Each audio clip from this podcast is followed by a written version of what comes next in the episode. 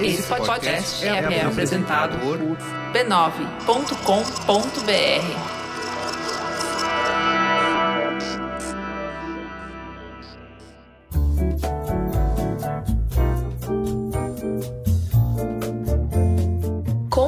agora o nosso sérum anti-idade para todos os tipos de pele e idades. Ele atua em todos os sinais visíveis de envelhecimento por meio de um composto de 21 extratos de plantas. Além disso, a sua composição traz a cúrcuma, que firma, suaviza e aumenta o brilho da pele em apenas 7 dias de uso fórmula sem óleo mineral e ideal para peles oleosas, sensíveis, mistas, secas e maduras. Não, não. O que você precisa é o meu sérum, que reduz linhas e rugas, regenera, retexturiza e preenche a pele com um complexo de peptídeos e ácido hialurônico. Projetado com um painel de especialistas, cientistas e dermatologistas, essa fórmula é super concentrada, reduz linhas e rugas e estimula a produção de colágeno natural com um complexo de peptídeos patenteado pela nossa própria marca regenera a pele com retinoide e impulsiona a renovação celular sem sensibilizar a pele. Retexturiza e preenche com ácido hialurônico, aumentando a elasticidade da pele. 97% das mulheres que usaram sentiram a pele mais preenchida em apenas 10 dias. Esquece isso. Melhor investir na pioneira e especialista em skincare anti-envelhecimento. O nosso produto, com um nome composto bem longo, é um sérum altamente avançado que estimula os poderes próprios e naturais da pele. Ele tem uma tecnologia única que libera cápsulas de retinol e um complexo exclusivo de três algas marinhas sobre a pele, ajudando assim a melhorar visivelmente as rugas profundas e a flacidez da pele de dentro para fora, para uma pele saudável e resistente com uma luminosidade jovial. Hoje eu fico totalmente perdida escutando essas coisas. Eu até reconheço um outro termo, elemento, mas eu não faço a menor ideia do que, que realmente faz diferença. Extratos de planta ou peptídeos? Retinol ou ácido hialurônico? Aprendi a falar essa palavra outro dia. Eu não entendo como é que a gente compara essas promessas para escolher o que, que faz mais sentido para minha pele. Faz mesmo tanta diferença assim? Ótimo, boa pergunta. Você está falando com a nerd certa. Eu aceito o desafio de fazer uma pesquisa e tentar traduzir esse universo para gente. Bora fazer o que o Mamilos ama, conversar com especialistas, ouvir perspectivas diferentes, ler muito, refletir para a gente caminhar juntas na direção de um consumo mais consciente e protagonista. Bem-vindos ao especial Nerd da Pele. Como escolher o que é melhor para você? Uma audioreportagem do Mamilos. Eu sou a Juva Lauer. Eu sou a Cris Bartz e hoje a gente tem uma missão. É mergulhar no universo da inovação científica e tecnológica da indústria dos cuidados para a pele para descobrir que tipo de informação, de conhecimento pode ajudar a gente a fazer melhores escolhas como consumidoras. Afinal, o dinheirinho tá aí, ele não é lá muito grande e é, a gente precisa investir ele direito, né? Segundo um estudo feito pela Associação Brasileira de Indústrias de Higiene Pessoal, a procura por produtos para cuidados com a pele ela cresceu em média 22% em 2020, sendo que as máscaras para tratamento facial tiveram um aumento num crescimento assim muito grande, 91%. E os produtos para o corpo esfoliante, 153%. É fácil de entender essa tendência. A gente passou meses preso em casa, vendo o nosso rosto ali pelas telas em vídeo chamada o dia inteiro. Enquanto as clínicas de estética elas estavam fechadas, nas redes sociais a gente foi bombardeado a todo momento com informações sobre novos produtos e aí muitos deles com promessas milagrosas e com valores acessíveis. Muita gente começou a experimentar mais e aprender sobre a rotina de cuidado, sobre técnicas e sobre ingredientes. Esse movimento, lá na gringa, ele ganhou até o um nome. São a Skin Intellectuals. Mulheres que estudam muito ficam instruídas sobre os ingredientes, os benefícios e a ciência dos produtos para a pele. Elas conhecem bem as suas próprias peles e as suas necessidades particulares. Se você embarcou nesse trem do hype ou se ficou na estação só vendo ele passar, vem com a gente para um papo além do raso sobre beleza, autocuidado e inovação.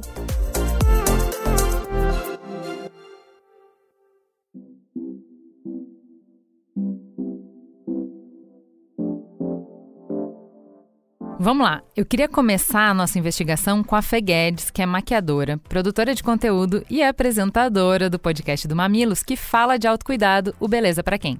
Ótimo, eu queria mesmo essa perspectiva dela para começar, porque a gente sabe que a Fê é super crítica à indústria de cosméticos. Ela valoriza demais tudo que é orgânico, que é natural, não processado, não sintético, enfim. Ela é meio bruxinha das plantas, né?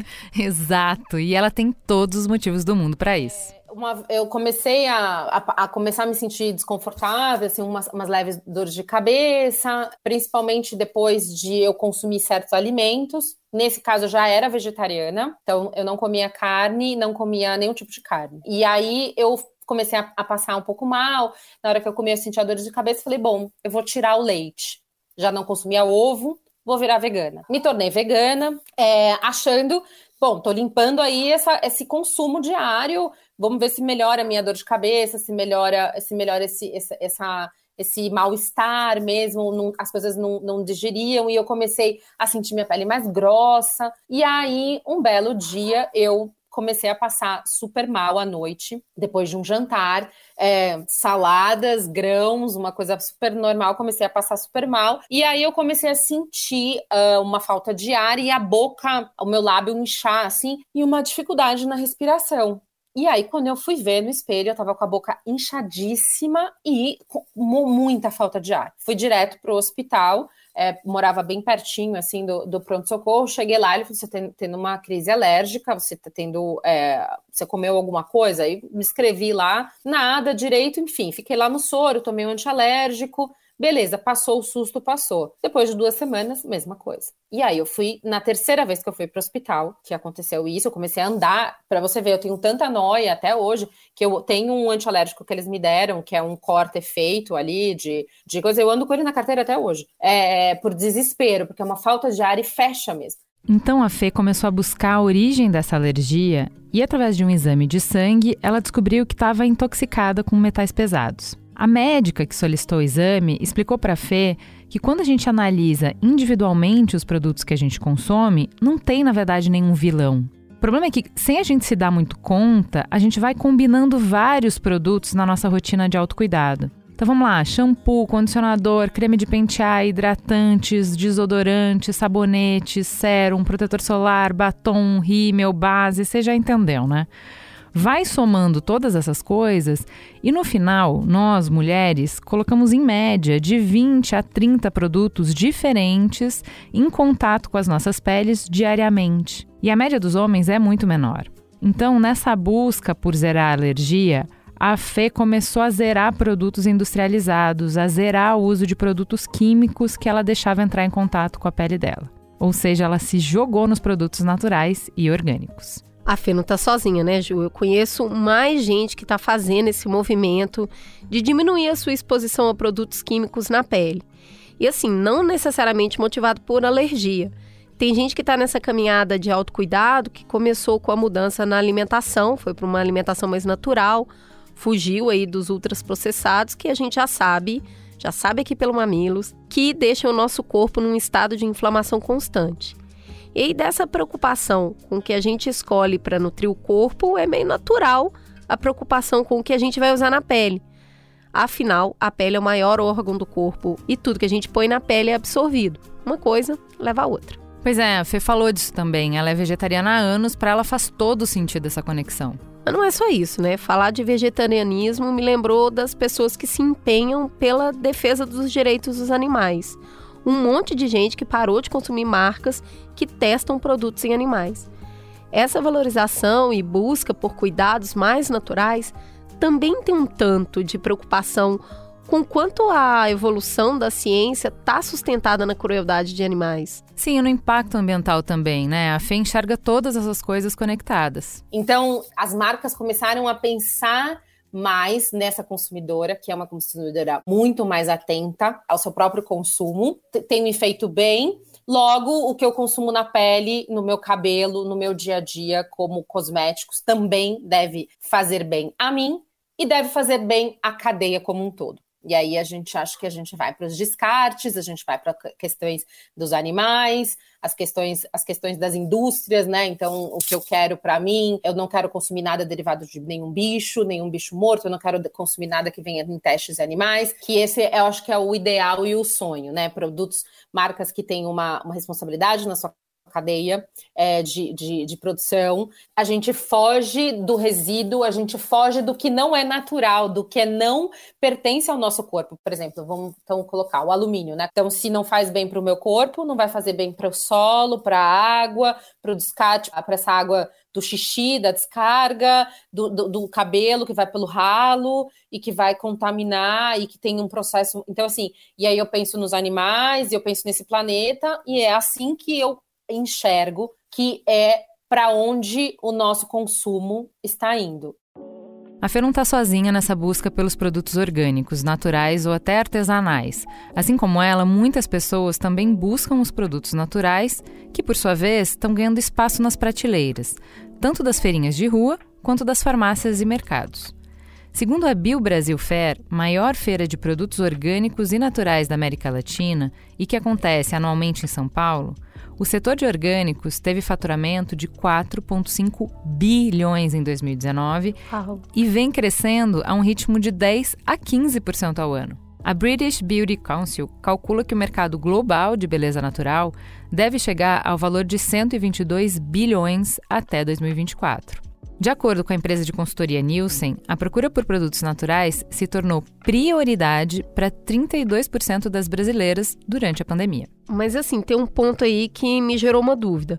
Quando a gente fala de produtos naturais versus produtos químicos, a gente não está falando necessariamente que todo produto natural é artesanal, né? Ou tá? Mais ou menos. São coisas diferentes, mas na prática as pessoas acabam misturando muito.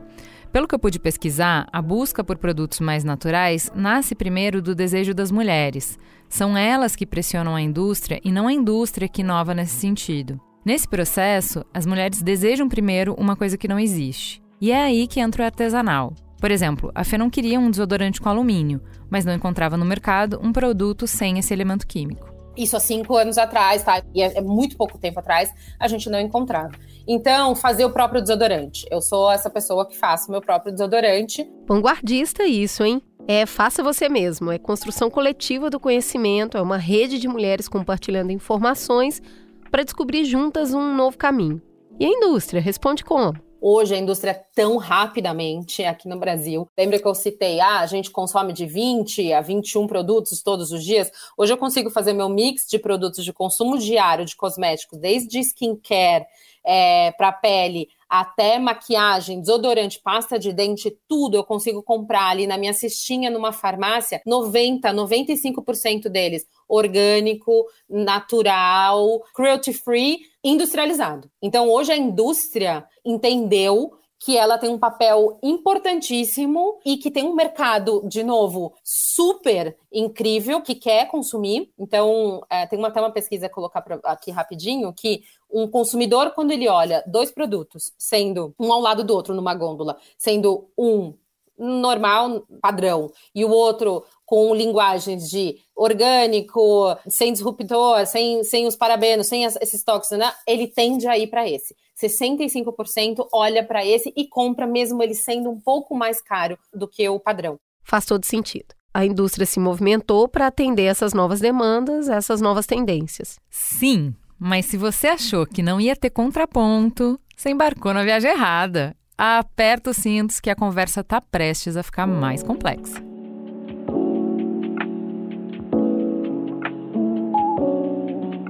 Porque nós esquecemos que nós somos química.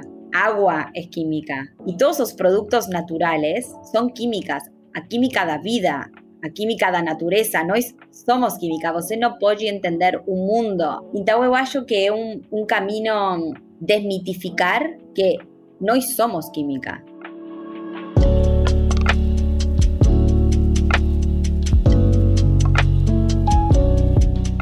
Essa é a Florência Kinchuk, ela é do Uruguai, tá aí o motivo do sotaque carregado.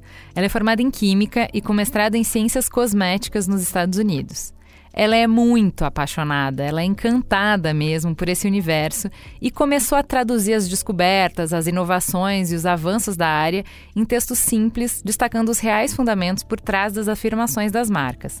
Foi assim que nasceu The Chemist Look, um blog com uma linguagem super acessível. Ele foi crescendo organicamente ao redor de uma comunidade muito na pegada do que a gente falou no primeiro bloco, de consumidoras críticas, buscando compreender melhor o que elas estavam comprando, gente que se interessa por entender o que, que tem por trás dos princípios ativos da moda, entender como eles funcionam, por que, que funcionam, mulheres curiosas, conscientes e exigentes. A Fê não falou que quando a gente não encontra o que a gente quer, o que a gente acredita, a gente vai lá e faz? Pois então, há seis anos, não encontrando no mercado a inovação que ela queria e sabia que era possível, a Florência decidiu fundar sua marca de cosméticos, que levou o mesmo nome do blog. para mim também é estranho entender como é que uma química entrou na história que estava aí toda orgânica, toda natural. Onde isso se liga ao químico? Bom, acho que antes de responder, eu preciso partir para a definição de algumas palavras que a gente está usando aqui livremente e podem se confundir. Então vamos começar com sintético. Os ingredientes sintéticos são obtidos por meio de procedimentos industriais, por meio de reação química de uma ou mais substâncias que vão dar origem a um novo composto. Esses produtos podem reproduzir elementos da natureza ou serem criados a partir de substâncias artificiais. O que é orgânico? Orgânicos são os produtos que têm por princípio serem produzidos com base em matéria-prima proveniente de uma agricultura sem uso de pesticidas ou organismos geneticamente modificados. E naturais são os produtos que possuem ingredientes que foram extraídos de fontes naturais, podendo estar em maior ou menor concentração. Pois é, a grande questão aqui é que a polarização que coloca orgânico como sinônimo de bom e seguro e químico como sinônimo de ruim e perigoso é muito reducionista. Ela empobrece a conversa e não dá conta da realidade. Como uma química muito apaixonada, a Flop, esse é o apelido da Florência, vê com tristeza esse movimento de relacionar automaticamente o que é produzido em laboratório como prejudicial ao ambiente e causando danos à saúde. Ela cita um exemplo. Nas lojas de cosméticos, é comum a gente encontrar anúncios de produtos que se dizem, entre aspas, sem químicos. Isso se traduzindo num diferencial positivo em relação aos demais produtos. Uma coisa natural não é sinônimo de biocompatível. Isso é uma coisa que muitas vezes se mistura o sustentabilidade com a, o cuidado da pele. Então, uma coisa é olhar a pele e falar, ok, cuáles son los ingredientes que son mejores para peli, cuáles son los ingredientes que no generan irritación, que no generan eh, inflamación, que a peli reconoce muy bien y que son muy gentiles como a peli. Y eso no tiene nada que ver con natural o sintético, ¿no? Es, eu gosto de olear y, nos vemos muchos ejemplos disso. Tem ingredientes sintéticos, que nós podemos definir o que é um ingrediente sintético, mas também tem ingredientes naturales que podem ser muito bem recibidos por a pele, ¿no? Muchas veces tenemos ingredientes que mismo mimetizan a peli, son biomiméticos y no necesariamente son de origen natural, si bien muchas veces son, mas muchas veces no. Y después tem otra cosa que es con respecto a sustentabilidad, que es no todos los ingredientes naturales son más o menos sustentables que los ingredientes sintéticos. Y ahí es cuando yo falo de que no, no hace sentido generalizar, porque es más incómodo, so que na verdad nos vemos todos los días que tem algunos que son mejores sintéticos, otros que son mejores naturales. Tá, então resumindo, um desodorante processou apenas ingredientes da natureza, sem adicionar ingredientes produzidos em laboratório, sem sintéticos, então ele é natural e pode ser feito de uma maneira artesanal ou industrial. Mas só isso não garante que ele seja seguro, né? Só para falar uma coisa mais simples que me vem à cabeça. Pensa no tanto de gente que é alérgico a amendoim. Pensa no ruim que dá uma queimadura com limão. Quando a gente faz uma caipirinha e não lava a mão direito e sai no sol, todo mundo já sabe o resultado. E aí não é porque veio da natureza que necessariamente vai fazer bem, certo? Isso. A Flop até comenta sobre isso. Orgánico no tiene por qué ser natural, mas voy a pensar un ejemplo muy rápido, mas por ejemplo, eh, con respecto a primera cosa, que es que sea bien recibido por a peli. Eh, muchas veces nos vemos aceites esenciales que son naturales, pueden ser muy bons para algunas cosas, mas no sabemos que tienen un potencial de, de alergenicidad muy alto. Entonces, mismo algunos están en una lista como de, ok, ten que tener cuidado con este tipo de ingredientes porque pueden causar alergias. O mismo caso ocurre mucho con a sustentabilidade de um meio ambiente. Você pode ter, por exemplo, aceite de palma, que é natural, mas nós sabemos que é muito ruim para o meio ambiente. Para ficar mais complicado, às vezes o que é bom para a pele também causa um menor impacto ambiental, mas nem sempre. A relação de causalidade não é completa. Os ingredientes naturais não são necessariamente mais sustentáveis do que os sintéticos. Por exemplo, a extração de compostos naturais de plantas pode ser sim prejudicial ao meio ambiente, porque pode envolver um alto consumo de energia, água ou solventes, ou pode ser devastador para a vida selvagem, como é o caso do óleo de palma, cuja obtenção muitas vezes implica desmatamento e perda de biodiversidade. Então, a gente precisa aprender a analisar com um pouco mais de calma. Quando a gente está falando de sustentável, sempre precisa ficar de olho no tripé, né? Senão fica desequilibrado. Tem que ter um olhar ali para as comunidades que geram o insumo, para a economia e para o impacto ambiental. Ou seja, um produto que seja super amigável para o meio ambiente, mas custe 10 vezes o valor do concorrente, ele não é sustentável. Ou que faça bem para a pele, mas venha de um extrativismo predatório, também não é sustentável. A busca aqui, então, é por alternativas com menor impacto ambiental, boas condições para as comunidades que produzem e com viabilidade econômica. E essa conversa de contrapor sintético de natural ainda deixa de fora os ingredientes biosintéticos, que partem de ingredientes naturais e são processados em laboratório para extrair só os efeitos desejados. Por exemplo, umas coisas que, que ocorrem com o CBD, não? com o cannabis. para a pele. Nós encontramos algunas moléculas da planta de cannabis que pueden ser muy boa para a pele. Por ejemplo, funcionar como anti-inflamatoria. Só que a planta también tiene otras moléculas que pueden ser fazer o efecto contrario, ok? Então, se eu agarro uma planta de cannabis e eu coloco na minha pele, eu não sei se eu vou conseguir os resultados que eu quero, mas se eu consigo aislar as partes que eu sei que funcionam como anti-inflamatorio, então aí eu tenho outra coisa. Mas aí eu fiz um processamento da planta, eu não agarrei a planta e coloquei diretamente. Então, acho que aí fica como a coisa. E não sempre tem que ser ruim. Só que muitas vezes, quando você pega uma alergia ou não consiga os resultados, aí tem outra coisa. E na verdade é que nos cosméticos, depende dos cosméticos. Nós que temos muito foco na efetividade, eu estou obcecada em encontrar a molécula que vai funcionar bem. Eu não quero toda a planta, eu quero só a coisa a Flop fala que a grande tendência em cosméticos, inclusive, nasce do encontro dessas provocações que a gente viu no primeiro bloco com a ciência. É a biomimética. Bio significa vida, assim como em biologia e biodiversidade. Já mimética vem de mimese, que se traduz em imitar, representar, como na brincadeira de mímica. Ou seja, a biomimética consiste em observar como a natureza realiza alguns processos e reproduzir em laboratório, é sintetizar elementos e simular processos naturais. É usar a natureza como fonte renovável de inspiração. Ah, esse papo todo é o oposto da polarização, né? É juntar o melhor dos dois mundos. Um futuro que honre os conhecimentos ancestrais, que reconheça a sabedoria e a riqueza da natureza, sem negar o valor do rigor científico. Exato. Porque ciência e natureza não são opostos, nem nunca foram, na verdade. Tem um exemplo bem legal para ilustrar isso. Eu vou pedir para a Duda, nossa jornalista, que fez a pesquisa de pauta e o roteiro comigo, contar para gente.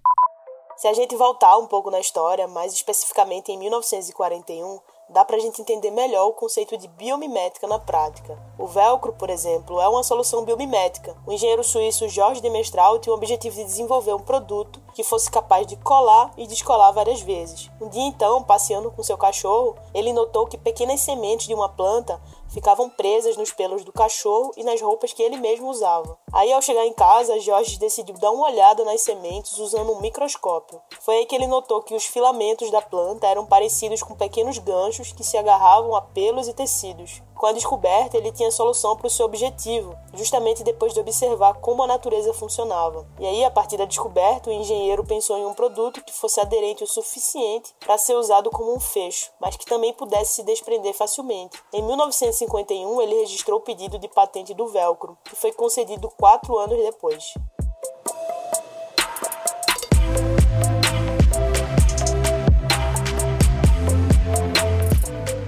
No mundo dos cosméticos, isso também funciona. Dá para observar a natureza e reproduzir em laboratório. Então, nós podemos simular a natureza no laboratório. Então, você pode ter, por exemplo, uma vitamina E que é igual à vitamina E natural, só que nós sintetizamos no laboratório. E depois a pergunta é: ok, mas qual é melhor? Qual utiliza menos água? Qual utiliza menos recursos? Só que eu acho que parte da conversa é que nós temos que diferenciar que uma coisa é a saúde da pele e outra coisa é a sustentabilidade. E que muitas vezes as coisas conectam e muitas vezes não. E que você pode encontrar coisas que sejam muito bons para a pele e a melhor opção também para o meio ambiente. Só que não necessariamente essas duas coisas têm por que ser ou natural ou sintético. Podemos encontrar exemplos dos dois lados que sejam a melhor opção para as, dois, as duas coisas. Para fechar, a Flop traz mais uma polêmica para a mesa.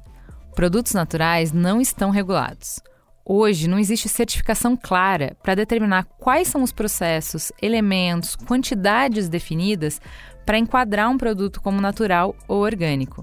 Falta transparência. Também é importante falar é que o término natural na indústria cosmética não está regulado. Então, qualquer pessoa pode dizer que seu produto é natural, porque é um claim, não tem regulação. Então, o que acontece é, primeiro que hubo en los últimos años mucho greenwashing, ¿no? Y no significa que las marcas facen las cosas porque quieren hacer mal, ¿no? Só que o que una marca puede considerar como natural puede perfectamente ser muy diferente o que otra marca puede considerar natural, porque no, no tenemos, hoy no es un término que tenga una, una regulación, que un término que no tiene ningún tipo de, de regulación para un consumidor que le da mucha importancia a eso, es importante consumir productos que tengan certificaciones, que sean independientes, más que brindan la información al consumidor de cuáles son sus regras. O que eu entendi então, Ju? A gente veio de um deslumbre com a indústria de cosmético, de um encantamento consumista. Hoje a gente está mais crítico, mais exigente. O desafio, então, para os consumidores nessa busca por novos caminhos é não cair em simplificações. O mundo está mesmo cada dia mais complexo. Fazer escolhas melhores vai passar aí por analisar os produtos no quesito performance, segurança, sustentabilidade, isso independente dele ser natural ou sintético. Agora, como as marcas podem responder a tanta complexidade e conquistar a confiança do consumidor? Eu acho que o mais difícil e o desafio mais grande é uma das coisas que eu penso sempre, uma responsabilidade que eu sinto tendo uma empresa e também qual é o propósito, não? De trabalhar todos os dias, é que nós temos a responsabilidade, ou ao menos eu sinto a responsabilidade de fazer as coisas bem e agregar valor. Eu acho que o desafio é gerar empresas que tengan valor y que los consumidores no sientan que una, una cosa de empresa só quer ganar grana y vai me vender cualquier cosa. Entonces, eu acho que o que se perdió es a confianza, finalmente. A desmitificações de a química ou não a química. Eu acho que tem muito mais que ver com ter empresas que as pessoas acreditem de verdade. E isso é um desafio mais grande, porque a gente já não acredita nada. Eh, y yo creo que ese es el paso más importante, mucho más que si es química, si no es química, si es orgánico, si no es orgánico, porque lo que ocurre es que a gente no confía, por eso también todos esos movimientos comenzaron a ocurrir, porque a gente no confiaba en lo que estaba comprando.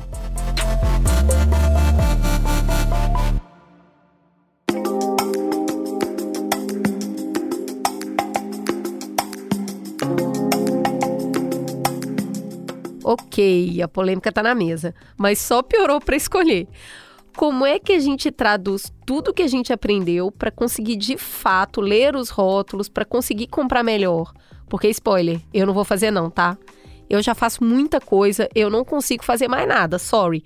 Os cosméticos eu continuarei comprando, mas eu quero comprar melhor.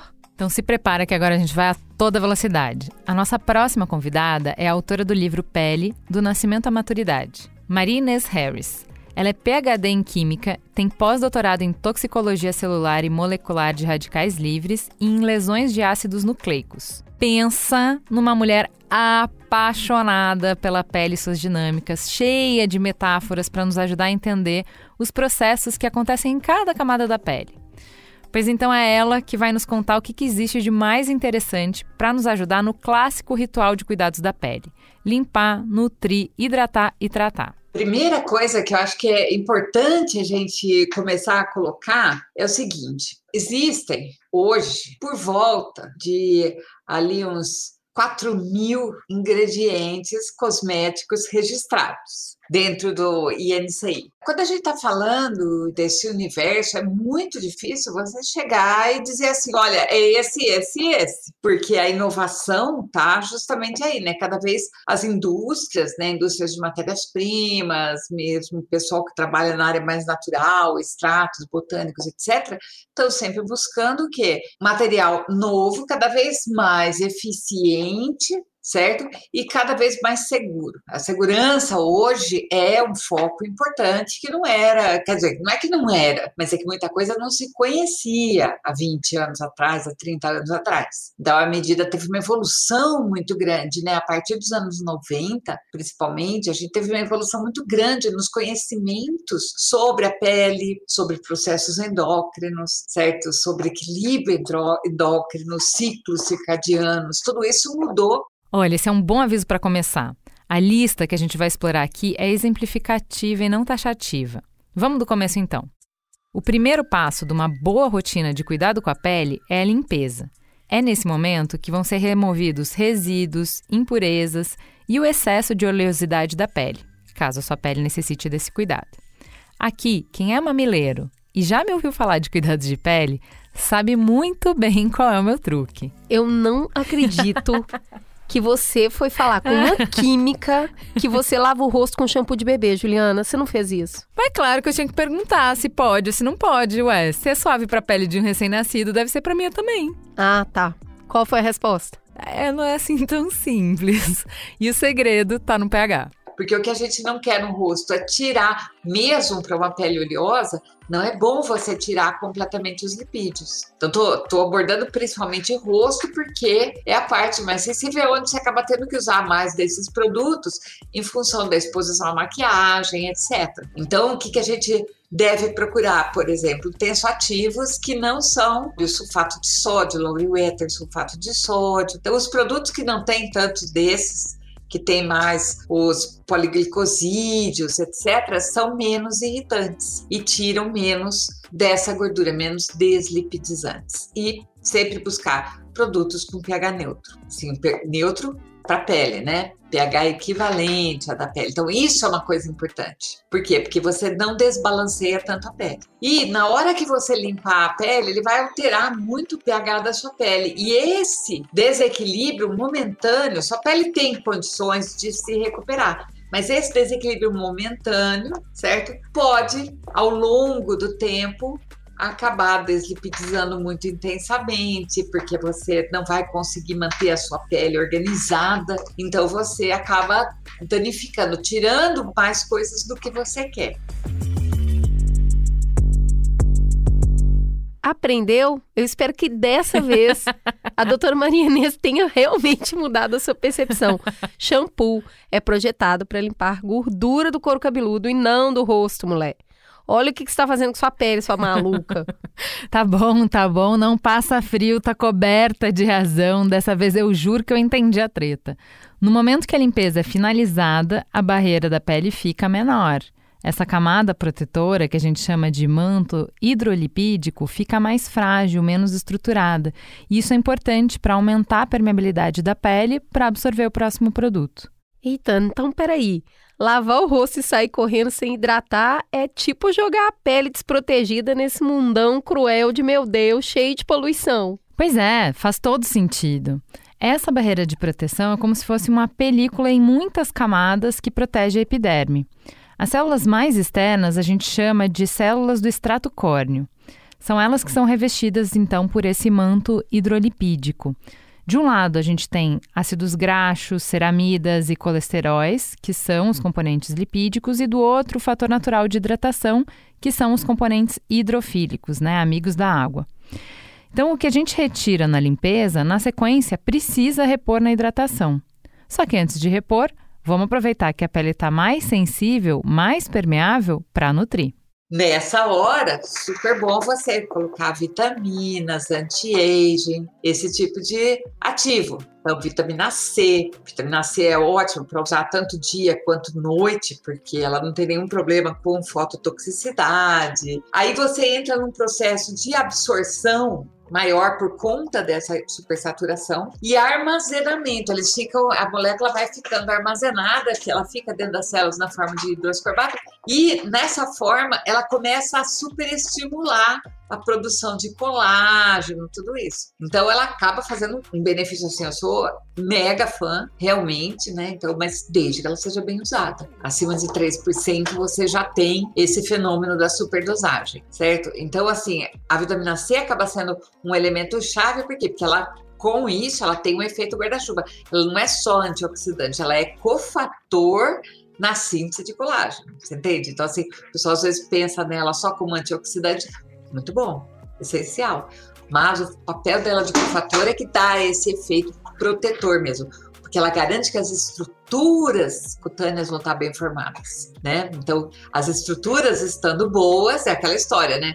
Não adianta você reformar uma casa e essa casa tá com problema de infiltração, essa casa tá com a tubulação toda trincada, né? O tijolo tá todo apodrecido. Não, você tem que manter a estrutura básica, fiação, etc., e fazer um acabamento. Olha aí, então a vitamina C essa é maravilha mesmo. Eu gostei muito de saber isso. Cara, a Marinês é muito fã da vitamina C. Ela falou um tempão sobre os benefícios, mas já viu o puxão de orelha, né? Para funcionar, tem que usar todos os dias. Só deixar na pia do banheiro não resolve.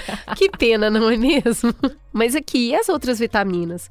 Quando a gente vê rótulo, tem produto oferecendo tudo quanto é vitamina do mundo. Tem complexo B, tem vitamina E, tem um monte aí. Acho que o que ela disse vai fazer muito sentido para você. Mais do que colocar nos produtos, a gente precisa consumir essas vitaminas, comer mesmo.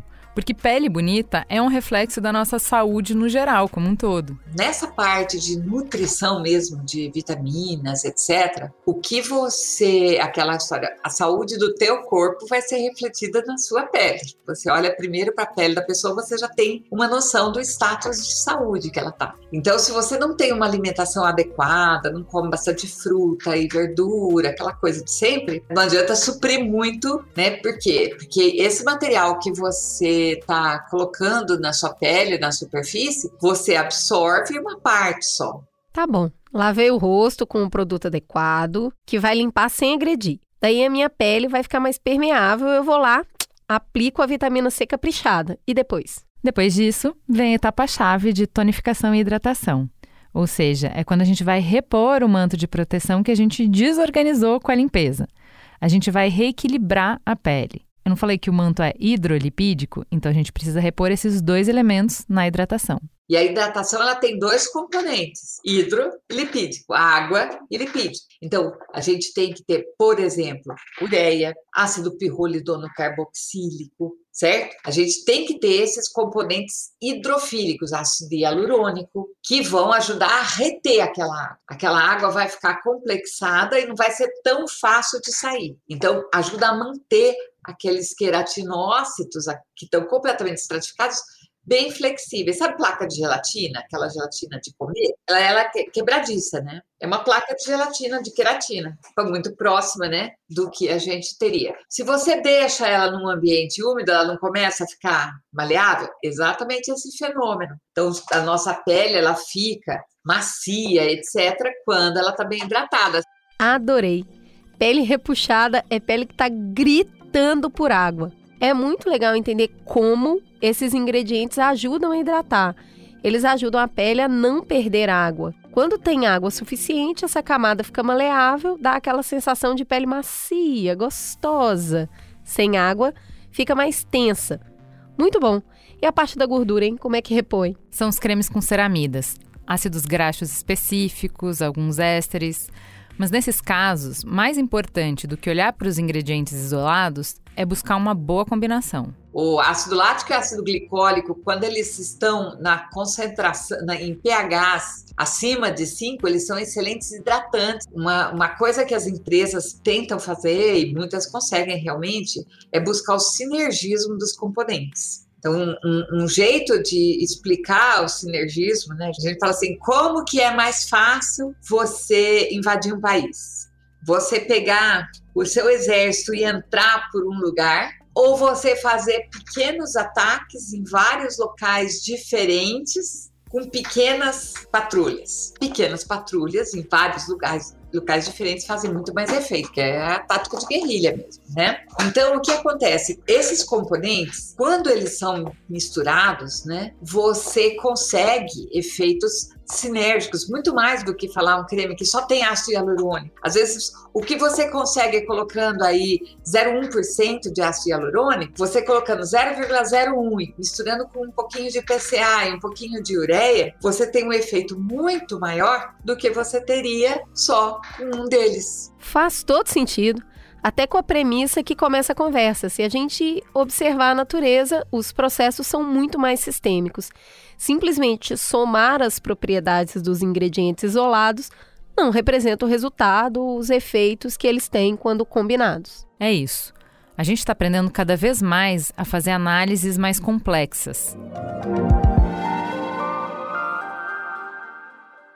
Ok, a gente limpou, nutriu, hidratou e agora vamos para a etapa final, os tratamentos. E é aí que eu estava muito curiosa, porque é o território dos produtos que prometem milagres, né? São as promessas que a gente viu no início do programa: rejuvenescer, reduzir linha de expressão, acabar com a flacidez, tirar mancha, tudo isso. Essa é a hora da verdade, professora. Quanto tem de marketing, quanto tem de entrega, tem de verdade? Dá para conseguir tudo isso com creminhos? Dá para fazer tudo isso? Bom, você tem algumas substâncias que fazem o que a gente chama de efeito Cinderela. Então, o que, que é o efeito Cinderela? Essas substâncias que são, no geral, absorvidas só, elas ficam no extrato córneo, nas camadas um pouco mais profundas do extrato córneo, e tem um efeito, assim, é gelificante, ele faz como um gel mesmo, como uma gelatina, né? E isso provoca um entumecimento da pele e você tem essa, esse efeito Cinderela. Então, você tem esses produtos, né, com esses ativos, com efeito Cinderela, né, que são esses produtos que provocam demais. Ele provoca esse entumecimento, certo? Então ele dá uma sensação de que a pele está ficando esticada. Só que isso é uma coisa temporária. Isso é realmente uma, uma questão temporária, não é um tratamento. Só que isso faz o quê? Isso fideliza o cliente, concorda? Que você passe, você já sente aquela pele melhorando, você tem aquela sensação né? Então você criou a deixa para o cliente usar sempre o produto. Aí sim fomos surpreendidos. Então quer dizer que dá mesmo para ter resultados significativos a partir dessa rotina de cuidados com a pele. Muito bom. Sim, porque a pele responde muito bem. Não só quando ela é mal tratada, mas também quando é bem tratada. A gente dorme mal, come mal, submete o corpo a doses cavalares de estresse. A pele não só vai sentir, como vai transparecer tudo isso. É luz, é nervoso nervoso, é não dorme direito, não come direito, sempre está ali numa situação de estresse oxidativo, né? Então, um quadro pró-inflamatório. Você tem mais produção de radicais livres do que você consegue combater. Esses componentes, como ácido lipóico, Q10, vitamina C, tem vários outros antioxidantes aí também, vitamina E e tal. Eles fazem o quê? Eles ajudam a sua pele a combater esse excesso de radicais livres. Então você está dando os componentes antioxidantes ajudando a reequilibrar. Os queratinócitos são é tudo de bom na vida. Por quê? Eles são um tipo de célula que quando você reequilibra aquele organismo, né, você reequilibra o meio em que eles estão trabalhando, eles rapidamente se recompõem e começam a trabalhar bem. Né? Não sei se você já percebeu, já teve essa experiência, é uma coisa comum. Né? Você vai, você tira uns dias de férias, você descansa bem, tá? você não fez nada na sua pele. E você volta e as pessoas falam: Nossa, o que, que você fez? Você tá com a pele radiante. Etc. Por quê? Porque os seus queratinócitos percebem essa melhora do ambiente externo. Por isso que a gente fala: muitas vezes, se você não tem recurso financeiro para comprar um creme muito caro, com todos esses ativos miraculosos mesmo, e tem coisas que são realmente muito boas, às vezes só manter uma boa rotina de higiene, de nutrição assim básica e de hidratação da pele já ajuda muito. Por quê? Porque nessa condição você já está reequilibrando o ambiente do seu extrato córneo. O uso correto desses produtos, assim, de uma forma adequada, você estimula a proliferação de queratinócitos. E aí você realmente acaba tendo um processo de rejuvenescimento, onde você começa a ter esses queratinócitos trabalhando como trabalhavam há um tempo atrás. Por quê? Porque você está estimulando. É como fazer um treinamento, né? Se você pensar, vamos fazer uma analogia a fazer um treinamento cardiorrespiratório. Então, eu vou começar a correr, eu começo a fazer o meu treino tal. O que acontece? A hora que eu estiver bem condicionada, o meu status anti-inflamatório vai estar tá muito melhor, porque eu começo a fazer o treinamento, eu vou aumentar a produção de sódio, vou ter, aumentar a produção de catalase, vou fazer mais colágeno, né? Então, eu vou estar tá com um corpo como bioquimicamente e também em termos de forma rejuvenescido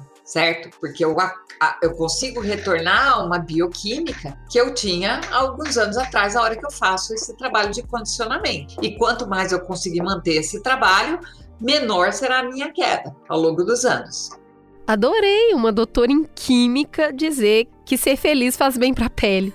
Fácil, não é mesmo? Mas é verdade. Até porque toda vez que a gente vê alguém feliz, a gente costuma, nossa, tá com a pele boa, tá com os cabelos vistosos. Então é verdade mesmo. É verdade, a gente vê na prática que a nossa pele muda, né? Quando a gente tá bem.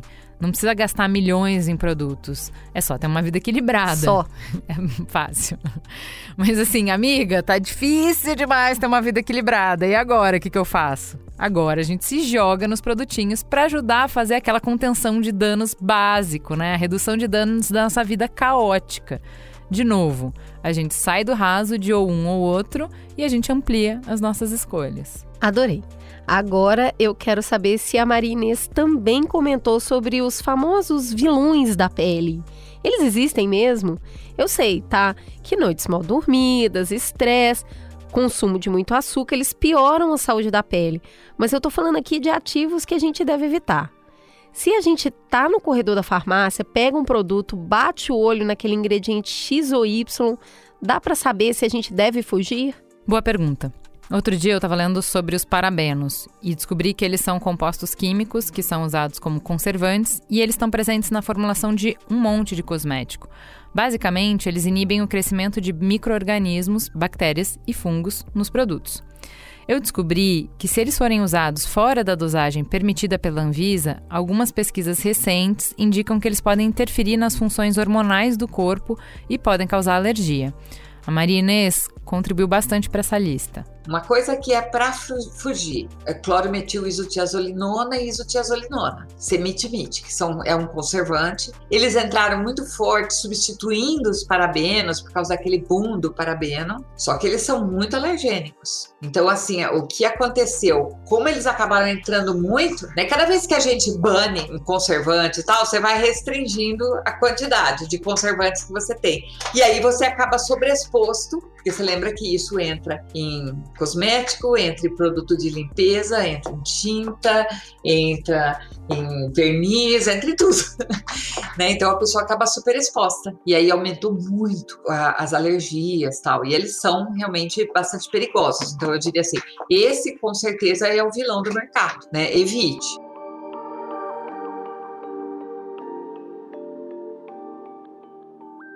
Cris, vou pedir um minutinho de pausa para um breve intervalo comercial.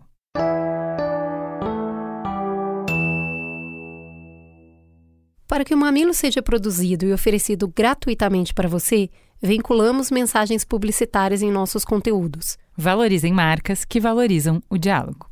Esse especial é um oferecimento de The Chemist Look.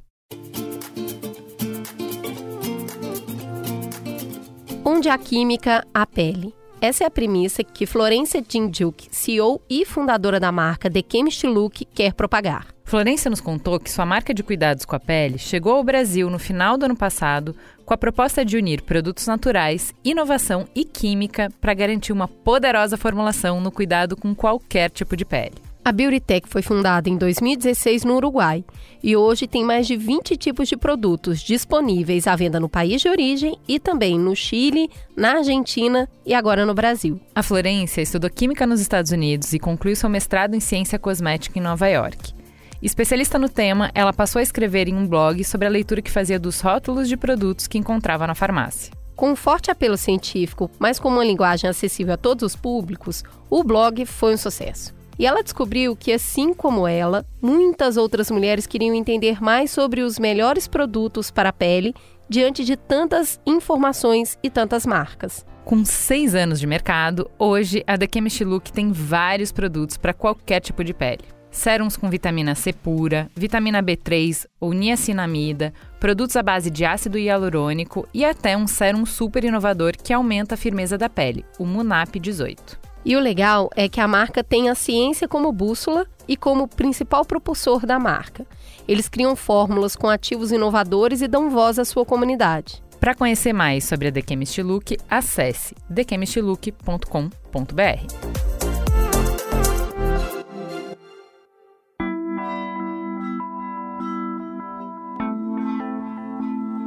Para terminar. Não, pera. Esse programa desse tamanho inteiro, mas sem falar com um dermatologista? Claro que não.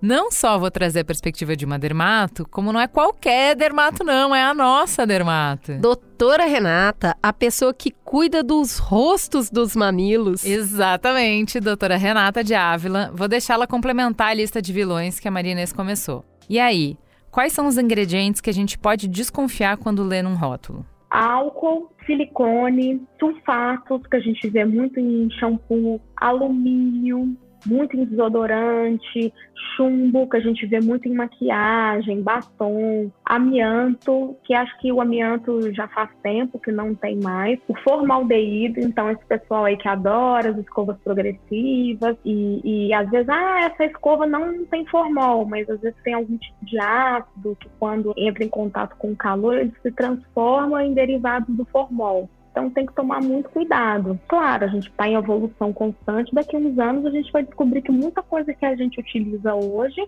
é prejudicial. Mas assim, é, a gente vê algumas pessoas sim com intoxicação de metais pesados, acontece, mas não é uma coisa que a gente vê é, em, em toda a população, por exemplo. E câncer, por exemplo. Para você ter câncer, você tem que ter duas associações história, você tem que ter a genética mais o fator ambiental. Então você tem que ter a genética também. Então não é assim, ah, eu vou usar, eu vou usar desodorante aqui, eu vou ter um câncer porque eu estou usando desodorante. Então a gente tem que tomar muito cuidado com isso também para não causar um alarme na população Ju, que importante o que ela trouxe. A gente precisa tomar muito cuidado em tirar conclusões a partir de histórias pessoais, a gente precisa ser muito cauteloso ao generalizar ou apontar uma relação de causa e efeito. Afirmar que um evento causa um determinado efeito. Isso é um dos maiores desafios que existem quando a gente vai lá tentar aplicar o rigor científico. É, a jornada pessoal de experimentação, de conhecer o próprio corpo, de aprender mais do mundo, de fazer escolhas melhores é super importante, eu diria até que é essencial. Mas é isso, é muito pessoal e é uma combinação de milhares de fatores. Mas ao mesmo tempo também não dá para aceitar sem questionar, e isso não tem mais lugar, não tem mais cabimento. Claro que não. A doutora Renata, inclusive, puxou a orelha da indústria também na parte da indústria uma preocupação muito grande de entregar um produto, né, cosmeticamente bom, um produto com uma qualidade boa. E o que me preocupa mais hoje é que vários produtos não têm a fórmula 100% aberta. Então eu acho que isso tem que ser obrigatório você usar um, um, produto, porque assim, ah, é, é, aquele segredinho, né? Então, eles não falam a, a, porcentagem real, o que realmente tem. Então, muitas vezes, por mais que você vá lá ver no rótulo e tudo, muitas coisas ali a fórmula não está 100% aberta.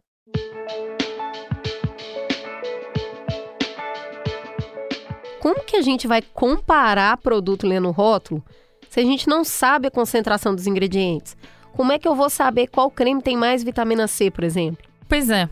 Por outro lado, se coloca no rótulo ingrediente e composição, tá entregando tudo, né? A fórmula completa. E eu entendo que isso é mais complexo. Eu acho que tem um tanto que a gente precisa de transparência e um tanto que sempre vai depender de confiança. Por exemplo, a cada ingrediente que a Maria Inês me falava que era bom, eu perguntava se eu precisava saber a qualidade ou quantidade dos ingredientes para diferenciar produtos concorrentes. E ela respondia sempre que dependia mais de confiar na empresa, ser uma marca que estabilizava bem os componentes, etc. Saber reconhecer alguns termos e processos eu acho legal, mas conhecer o processo produtivo inteiro, aí eu já acho que é demais, é me pedir muito. Para mim, a gente vai voltar lá para o que a Flop falou. A gente precisa buscar empresas com propósito, coerentes, transparentes, empresas que sejam reconhecidas por ter processos honestos, rigor, por serem justos, confiáveis e eficientes, que respondem aos clientes também e que aprendem com erros e que acompanham o progresso científico. Boa, gostei. E aí, tá se sentindo mais preparada para escolher? Ó, oh, eu sinto que eu dei mais um passo nessa jornada, mas que o aprendizado não vai terminar nunca, né? É isso, com certeza.